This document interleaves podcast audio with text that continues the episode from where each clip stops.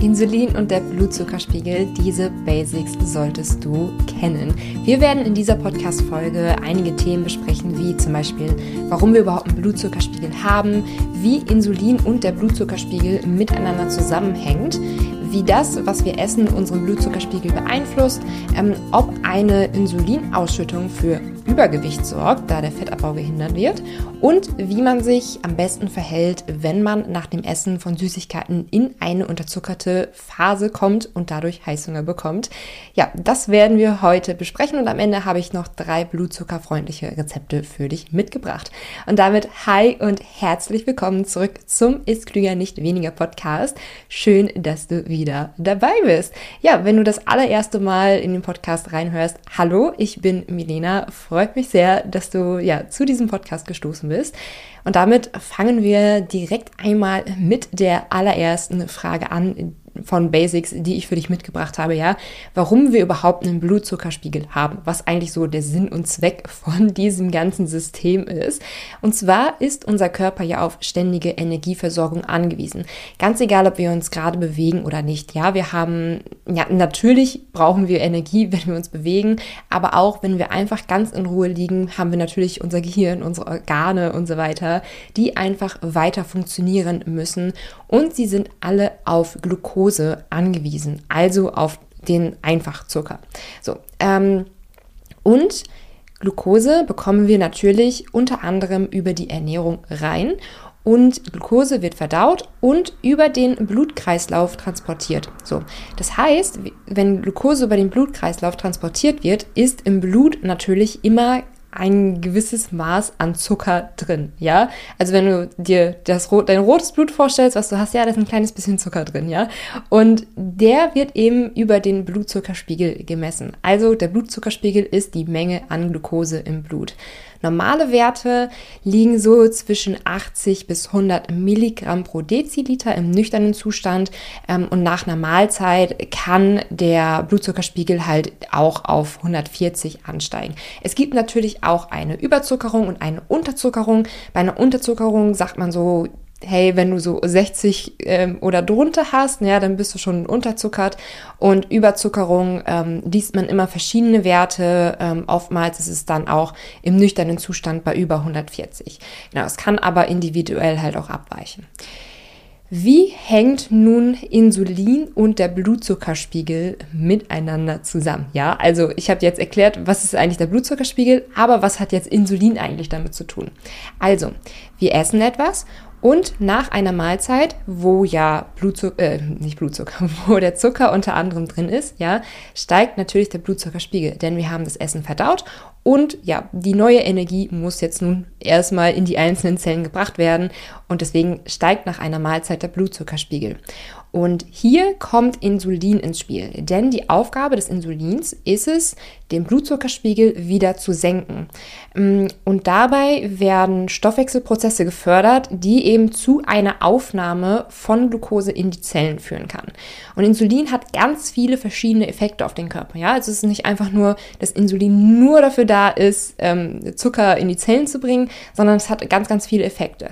Insulin hat zum Beispiel Effekte auf das Fettgewebe, zum zum Beispiel, das ist die Aufnahme von freien Fettsäuren aus dem Blut, ja, und dessen Speicherung ins Fettgewebe fördert. Ähm, aber Insulin hemmt zum Beispiel auch den Fettabbau. Dazu kommen wir dann später noch einmal, weil da habe ich eine interessante Frage mitgebracht, die, aus, die von euch kam. Insulin hat auch Effekte auf die Leber, denn da wird dann die Neubildung von Glucose gehemmt aber auch Auswirkungen auf Blutgefäße, aufs Gehirn und auch tatsächlich auf das Belohnungszentrum.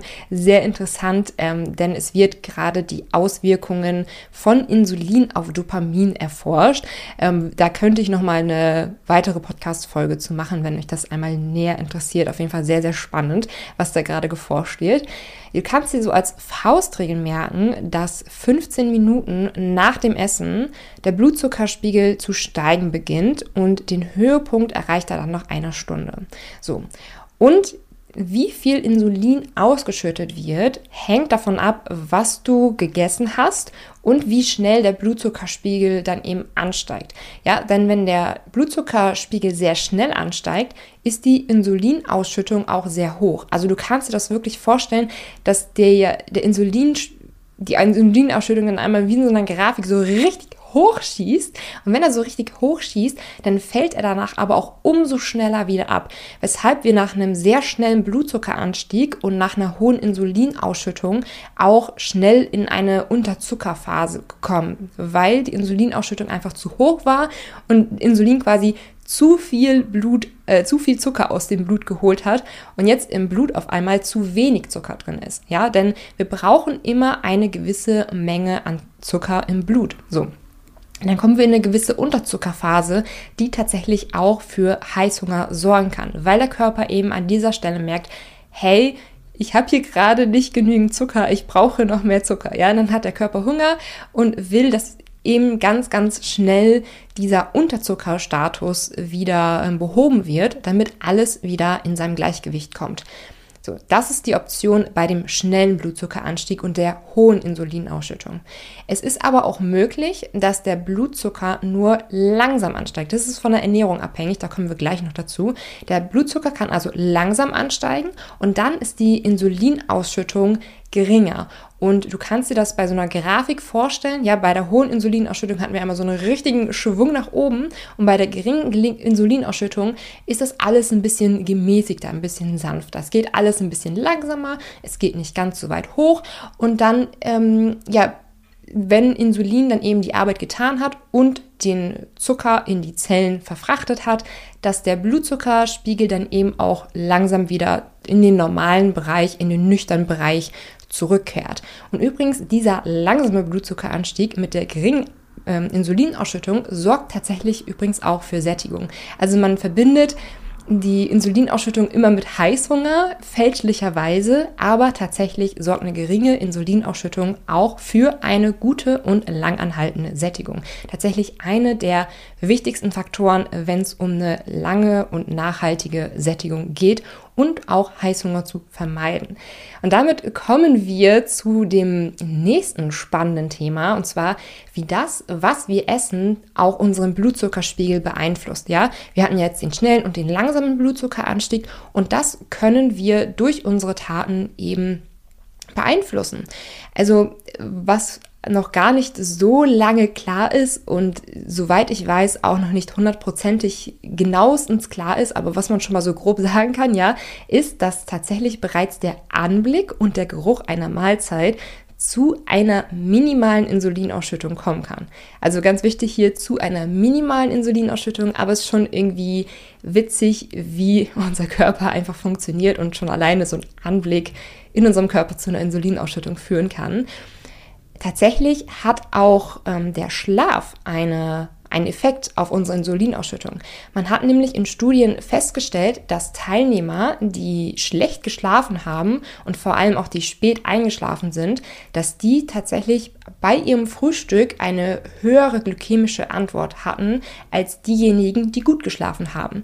Und diejenigen, die zuerst eine schlechte, eine höhere glykämische Antwort hatten, wenn die äh, in den nächsten Tagen besser geschlafen haben, dann hat sich das Ganze wieder geregelt. Also es ist eben nicht nur das, was wir essen, sondern gewissermaßen auch unser Lebensstil, der unseren Blutzuckerspiegel beeinflusst. Größter Einflussfaktor wird aber nach wie vor wohl die Ernährung sein und auch bleiben. Und hier habe ich die Einflussfaktoren mal ähm, ja, so ein bisschen aufgeteilt in keine Blutzuckerwirkung, geringe, mäßige, hohe und sehr hohe Blutzuckerwirkung. Fangen wir erstmal an, was in der Ernährung hat nahezu keine Blutzuckerwirkung. Das sind zum einen kalorienfreie Getränke, ja, zum Beispiel Wasser und Tee, aber auch sehr, sehr fetthaltige Produkte oder fett- und äh, proteinhaltige Produkte, wie zum Beispiel Eier und Käse. Die, da ist die Blutzuckerwirkung sehr gering. Ähm, Öle, Fleisch und Fisch haben auch nahezu keine Blutzuckerwirkung. Und bei Fleisch und Fisch ganz, ganz wichtig, ja, die, ähm, die relativ unverarbeitete Wahl nehme ich hier. Ne? Also zum Beispiel das Fleisch nicht paniert oder so. Ähm, weil dann haben wir nämlich wieder Kohlenhydrate mit drin, die zu einer höheren Blutzuckerwirkung führen. Dann haben wir eine geringe, geringe Blutzuckerwirkung, zum Beispiel mit Nüssen, mit Milch, mit Quark, aber auch mit Obst und Gemüse. Also Obst und Gemüse haben grundsätzlich auch eher eine geringe Blutzuckerwirkung. Bei Obst sind es vor allem die Beeren, die eine geringe Blutzuckerwirkung haben. Je zuckerhaltiger das Obst wird, desto höher. Es ist aber tatsächlich eher so, dass Obst an sich generell eher eine geringe Blutzuckerwirkung hat. Also leider hört man ja immer wieder, dass Obst so zuckerhaltig sei und dass man da aufpassen müsste. Aber grundsätzlich ist Obst erst einmal eine gute Wahl, weil es gibt noch ähm, definitiv schlechtere Produkte für unsere Blutzuckerwirkung. Mäßige Wirkung haben Vollkornprodukte, Kartoffeln und Hafer.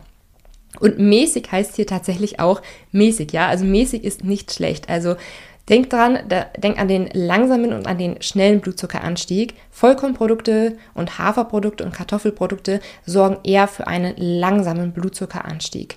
Höher ist der tatsächlich bei Weißmehlprodukten. Das liegt an der höheren bzw. an der geringeren Ballaststoffmenge. Also Vollkornprodukte enthalten mehr Ballaststoffe, die für einen langsameren Blutzuckeranstieg sorgen, ganz einfach, weil die Verdauung dann einfach länger braucht und die Kohlenhydrate einfach nicht so schnell ins Blut abgegeben werden. Ähm, es gibt noch Lebensmittel mit sehr hoher Blutzuckerwirkung und das sind so die ganz, ganz klassischen, stark verarbeiteten Produkte, wie zum Beispiel zuckerhaltige Getränke, ja, Cola, Fanta, Sprite, aber auch Säfte haben zum Beispiel eine hohe Blutzuckerwirkung. Ähm, süße alkoholische Getränke zum Beispiel, aber auch Süßigkeiten, Chips und Salzstangen, ja. Generell kann man sagen, dass je ballaststoffreicher, je fettreicher, je eiweißreicher eine Mahlzeit ist, desto geringer tatsächlich auch der Blutzuckeranstieg. Und hier habe ich nur von den einzelnen Lebensmitteln gesprochen, weil der wirkliche Spaß mit dem ganzen Blutzuckeranstieg fängt eigentlich erst an, wenn man ja gedanklich von den einzelnen Lebensmitteln weggeht und zu den Mahlzeiten hingeht. Also ich gebe dir mal ein Beispiel, ja. Wenn du eine Süßigkeit einzeln isst oder wenn du halt eine Tafel Schokolade komplett alleine isst, so, wird das natürlich einen ganz anderen Effekt haben, als wenn du ein Stück Schokolade mit etwas Quark isst. Und ich rede hier genau von derselben Schokolade, ja. Also wenn du eine ein Stück Schokolade einzeln isst, wird das eine andere Blutzuckerauswirkung haben. Ja, dann ist der Blutzuckeranstieg schon, weiß, dann ist die Schokolade schnell verdaut. Blutzuckeranstieg ist relativ schnell, Insulinwirkung ist relativ hoch. Ähm, wenn du eine ganze Tafel Schokolade allein isst, ist der Effekt natürlich auch nochmal sehr krasser. Es kann also sein, dass du nach einer ganzen Tafel Schokolade dann danach wieder Heißhunger hast. Mm, wenn du allerdings ein Stück Schokolade mit etwas Quark isst, ja, Quark ist zum Beispiel sehr eiweißhaltig, dann ist der Blutzuckeranstieg dementsprechend langsamer. Das heißt für dich, dass du bei den Mahlzeiten auch nicht aufs Alles oder Nichts gehen solltest, sondern immer mal wieder schauen kannst. Mal als Beispiel, du isst sehr gerne ähm, Weißmehlspaghetti. Ja, also ich meine, wir alle wissen jetzt, dass Vollkornspaghetti an sich die bessere Wahl sind, ne? wegen der höheren Ballaststoffmenge. Aber vielleicht magst du keine Vollkornspaghetti. Und äh, vielleicht hast du es schon mehrfach probiert, magst es einfach nicht. So, dann ist allerdings nicht Hopfen und Malz verloren, ja? Weil dann könntest du natürlich deine Weißmehlspaghetti mit ordentlich Gemüse kombinieren und mit einer Proteinquelle kombinieren. Zum Beispiel mit einem Stück Fleisch oder mit einem Stück Tofu, mit einer schönen Tomatensauce. Und tada, ist die Blutzuckerwirkung eine ganz andere, als würdest du diese Spaghetti jetzt zum Beispiel mit einer fetten Carbonara-Soße essen. Also von daher nicht immer so die einzelnen Lebensmittel im Fokus haben, sondern eher die das Gesamtbild mit Ballaststoffen, Fetten, Eiweißen, ähm, wie komplex sind die Kohlenhydrate, wie unverarbeitet ist generell die Mahlzeit an sich. Man hört übrigens immer mal wieder von so ein paar Kniffelchen und Tricks, wie man den Blutzuckerspiegel wieder regulieren kann oder den Blutzuckeranstieg nicht so hoch machen kann, wie zum Beispiel ähm, Knoblauch essen oder Zimt essen. Und ich muss ehrlich sagen, auf solche Tricks würde ich eher weniger geben. Also wenn sie einen Effekt haben, dann eher minimal. Also du kannst halt keine Tafel Schokolade essen und am Schluss einen Teelöffel Zimt hinterher essen und dann denken, dass der Blutzuckeranstieg nicht so hoch ist. Also denk da wirklich eher an die Hauptmahlzeiten, die du isst, an die Snacks, die du isst. Und so Tricks und Kniffelchen haben eher eine geringe Wirkung. Also da würde ich wirklich tatsächlich eher weniger drauf geben. Und da kommen wir tatsächlich auch schon zur nächsten Frage. Sorgt eine Insulinausschüttung für Übergewicht, da der Fettabbau gehindert wird? Ich habe es ja gerade schon mal eben gesagt, Insulin hat verschiedene Wirkungen im Körper unter anderem auch, dass der Fettabbau gehindert wird, wenn Insulin dann tatsächlich ausgeschüttet ist. So, und hier muss man sagen, der Körper wechselt natürlich, also ganz natürlich zwischen Fettabbau und Fettaufbauphasen. Es ist nicht so, dass wenn du halt einmal einen Insulinanstoß hast, dass du dann für die nächsten zwei Tage nicht mehr abnehmen kannst. Im Gegenteil. Ähm, du wirst innerhalb deiner 24 Stunden, also innerhalb deines Tages, ganz natürlich Fettaufbau und Fettabbauphasen haben. Und man weiß auch aus unzähligen Studien, dass sich mit einer kohlenhydratreichen Ernährung ebenso gut abnehmen lässt.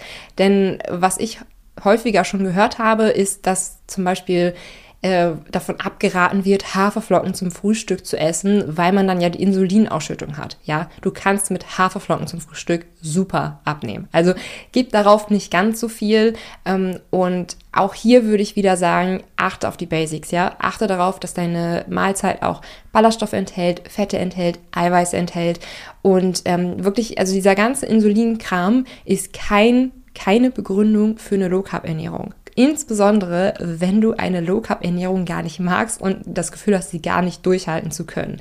Weil dann kannst du definitiv auch Kohlenhydrate zum Abnehmen essen. Also der Körper ist halt einfach viel zu komplex, um das ganze Abnehmthema runterzubrechen auf, oh, Kohlenhydrate sorgen für eine Insulinausschüttung und Insulin sorgt ja dafür, dass du zunimmst. So funktioniert das Ganze nicht. Und an dieser Stelle, wenn du nachhaltig abnehmen möchtest, wenn das ein Thema für dich ist, dann öffnet mein Abnehmen ohne Kalorienzählen-Kurs Anfang März wieder. Wir starten nämlich viermal im Jahr in eine Live-Runde. Abnehmen ohne Kalorienzählen ist perfekt für dich, wenn du nachhaltig abnehmen möchtest, ohne Kalorienzählen, ja, aber auch wenn du deinen Heißhunger loswerden möchtest.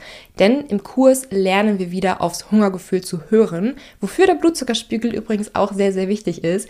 Ähm, wenn du dich da einmal auf das Thema einstimmen möchtest, dann kannst du dir das Podcast-Interview mit der Melli anhören, das ich Anfang Januar hochgeladen habe.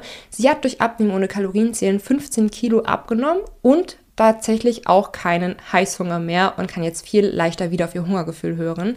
Ähm, Im Abnehmen ohne Kalorienzählen-Kurs erwarten dich tägliche Videos, ähm, zwei Livestreams mit mir, aber auch ein ähm, Rezepte-E-Book mit 60 passenden Rezepten.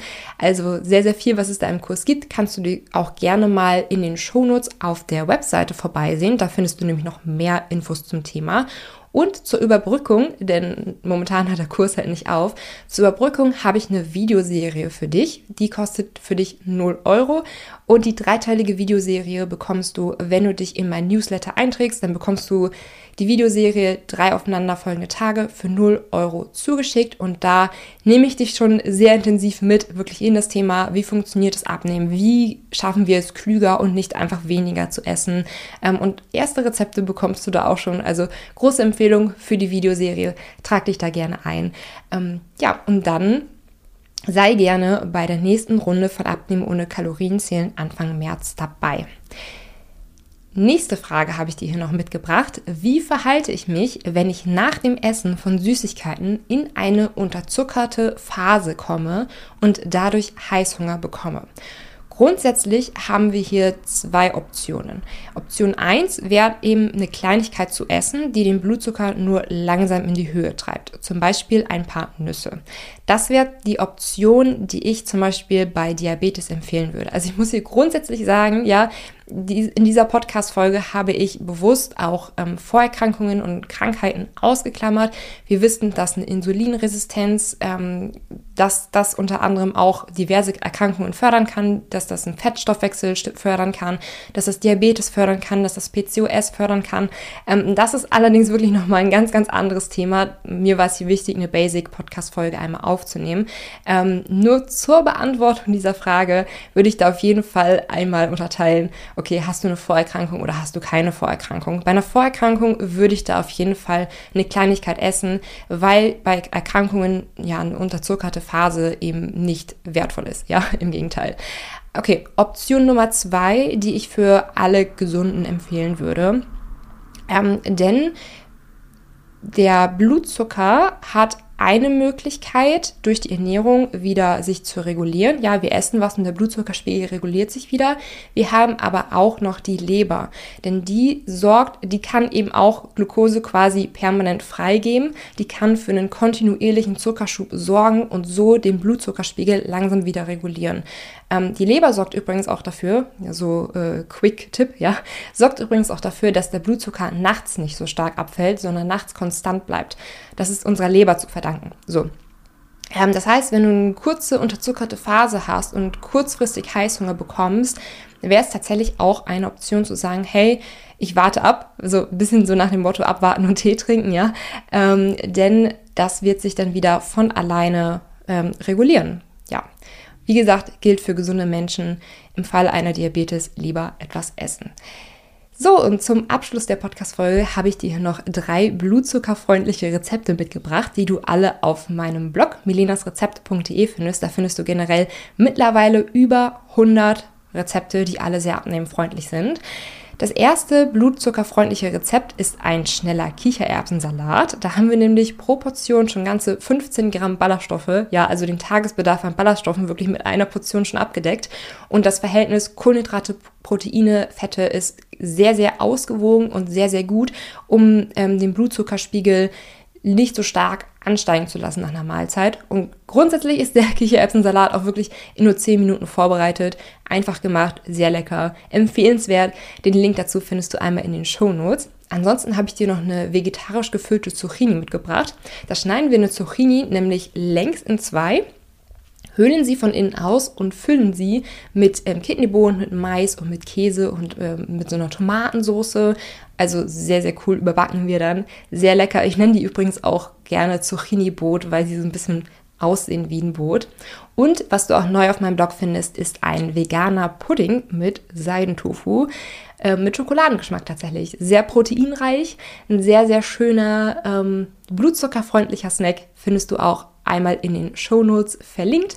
Und ja, klick dich generell gerne mal auf meinem Foodblog milenasrezept.de durch. Wie gesagt, da findest du 100 leckere Rezepte. Und damit ähm, beende ich die Podcast-Folge. Ich hoffe, sie hat dir gefallen. Lass auch gerne eine Bewertung auf Spotify oder bei Apple Podcasts da. Freue ich mich sehr drüber. Und wenn du auch mal bei Instagram at Milenas Rezept vorbeischaust, findest du einmal alles in den Shownotes verlinkt. Bis dann. Tschüss.